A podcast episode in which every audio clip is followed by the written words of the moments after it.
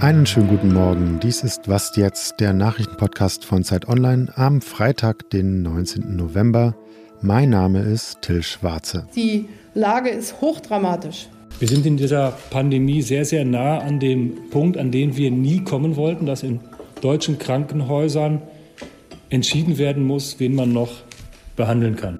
So äußerten sich Kanzlerin Angela Merkel und Nordrhein-Westfalens Ministerpräsident Hendrik Wüst am gestrigen Abend nach den Beratungen von Bund und Ländern zur Corona-Lage. Was sie dort in dieser dramatischen Lage beschlossen haben und wie das zu bewerten ist, darüber sprechen wir gleich. Außerdem beschäftigen wir uns noch mit der Frage, wie gut Bioprodukte wirklich sind. Die Nachrichten. Guten Morgen, ich bin Christina Felschen. In Österreich hat das Parlament einstimmig beschlossen, dem ehemaligen Kanzler Sebastian Kurz seine Immunität zu entziehen. Damit ermöglicht es weitere Ermittlungen der Staatsanwaltschaft. Dem 35-Jährigen wird unter anderem vorgeworfen, in einem Untersuchungsausschuss zur Ibiza-Korruptionsaffäre falsch ausgesagt zu haben und seinen Aufstieg zum Kanzler mit geschönten Umfragen unterstützt zu haben. Wie kann der Handel zwischen Nordirland und Großbritannien erleichtert werden? Das wollen heute einmal mehr EU-Kommissar Maros Sefcovic und der britische Minister David Frost besprechen. Seit dem Brexit ist Nordirlands Status umstritten.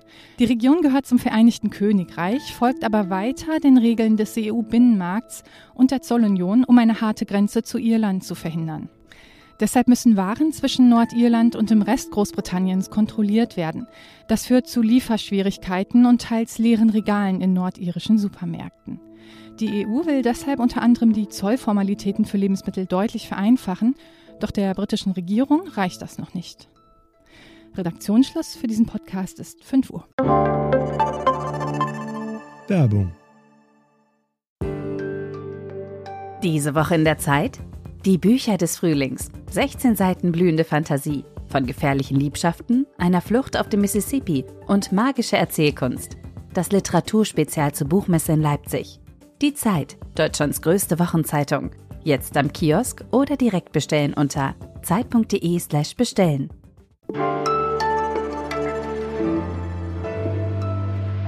Es war eine gute Beratung im Bundestag, es war eine gute Beratung hier in der Ministerpräsidentenkonferenz. So positiv sieht zumindest Olaf Scholz die Beschlüsse von Bund und Ländern, mit denen die rasant steigenden Corona-Zahlen gestoppt werden sollen. Nachdem der Bundestag am Vormittag mit dem Infektionsschutzgesetz bereits erste Maßnahmen wie 3G am Arbeitsplatz und in öffentlichen Verkehrsmitteln beschlossen hatte, einigten sich die Ministerpräsidenten am Abend mit der Bundesregierung auf weitergehende Schritte. So gelten auf Grundlage der Krankenhauseinweisungen in den Bundesländern ab bestimmten Grenzwerten 2G oder 2G-Plus-Regeln. Zudem soll die Bundesregierung eine Impfpflicht für Pflegeberufe ermöglichen. Über die Beschlüsse und ob sie wirklich so positiv zu bewerten sind, spreche ich jetzt mit meiner Kollegin Katharina Schule aus dem Politikressort. Hallo Katharina. Hallo. Und es wird jetzt sehr darauf ankommen, dass schnell gehandelt wird, dass konsequent gehandelt wird? sagte Angela Merkel nach dem Treffen mit den Ministerpräsidenten gestern. Ist das Bund und Ländern gelungen? Naja, also erstmal hat ja der Bundestag heute Morgen das Auslaufen der epidemischen Lage beschlossen und damit gehen erstmal auch Einflussmöglichkeiten verloren, zum Beispiel flächendeckende Schulschließungen, flächendeckende Schließung von Restaurants oder von Geschäften wären dann nicht mehr möglich ab dem 15. Dezember. Äh, auf der anderen Seite hat natürlich die Ampelkoalition den Ländern durchaus auch äh, weitreichende Einflussmöglichkeiten äh, zur Verfügung gestellt und es kommt ja einiges auch Neues sogar hinzu. Die Ministerpräsidenten haben sich ja auch darauf jetzt geeinigt, auf feste Werten, Werte für 2G-Regeln äh, und wollen das jetzt flächendeckend durchsetzen. Also es wird eigentlich jetzt, äh, weil der unterste Wert, ab dem 2G gel gelten soll, schon überall erreicht ist, wird demnächst ja deutschlandweit 2G äh, gelten. Und wenn das jetzt konsequent durchgesetzt wird, kann man sich davon schon eine gewisse Wirkung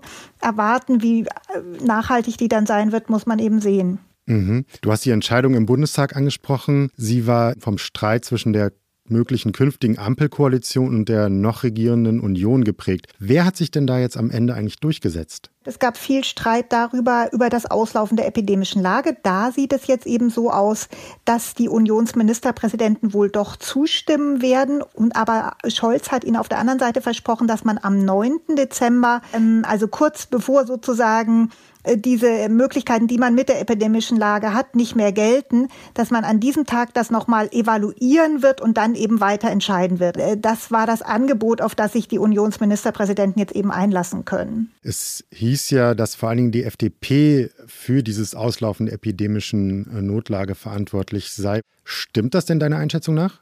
Ich denke schon, wobei man muss ja sagen, dass auch die Grünen schon bei der letzten Verlängerung der epidemischen Lage nicht mehr zugestimmt haben. Andererseits jetzt so, wie sich die Lage dramatisch zugespitzt hat, wären die Grünen wahrscheinlich eher bereit gewesen, das nochmal zu verlängern.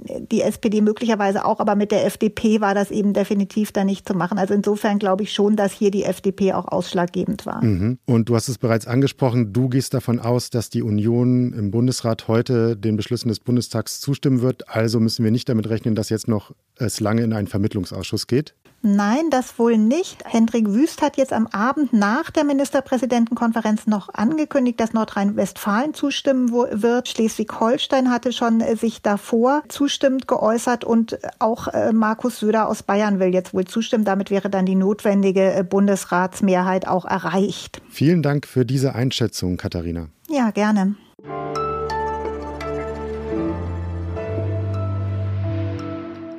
Und sonst so?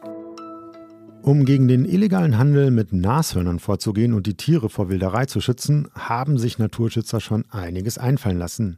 Sie spritzten das Gift Arsen in ihre Hörner oder sägten diese sogar ab. Es half aber nicht. Nashörner wurden trotzdem getötet und die Hörner bzw. der Stumpf auf dem Schwarzmarkt verkauft. Forscher aus Südafrika testen nun eine neue Methode. Sie verstecken kleine radioaktive Kügelchen in den Hörnern, die von Detektoren an Flughäfen und Grenzübergängen entdeckt werden können. Etwas, was sonst in der Terrorbekämpfung eingesetzt wird. Sollten diese Tests erfolgreich und für die Nashörner unbedenklich sein, könnten davon auch andere Tiere wie die Elefanten profitieren. Wenn wir im Supermarkt zu Bioprodukten greifen, haben wir höhere Ansprüche als an konventionelle Lebensmittel.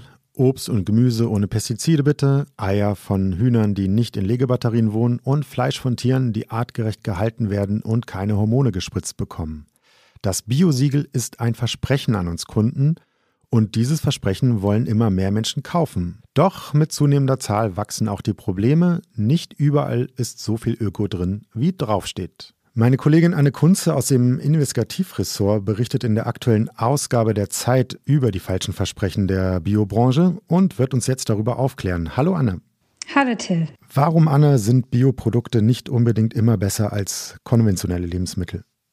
Das Problem ist, dass man Bioprodukten nicht immer ansehen kann, ob sie tatsächlich bio sind oder nicht. Und mir sind in meiner Recherche leider zahlreiche Beispiele begegnet, in denen es eben dann wirklich keine Bioprodukte waren, die als bio verkauft wurden. Also um jetzt ein Beispiel zu nennen, Gemüse kann man relativ simpel, wie ich erfahren habe, auf Rückstände testen, auf Pestizidrückstände. Wenn es keine hat, kann es mal als Bio verkauft werden. Das ist natürlich, kann man dann sagen, okay, es hat ja keine Pestizide, ist nicht so schlimm. Trotzdem zahlt man natürlich deutlich mehr für ein Bioprodukt als für ein konventionelles Produkt.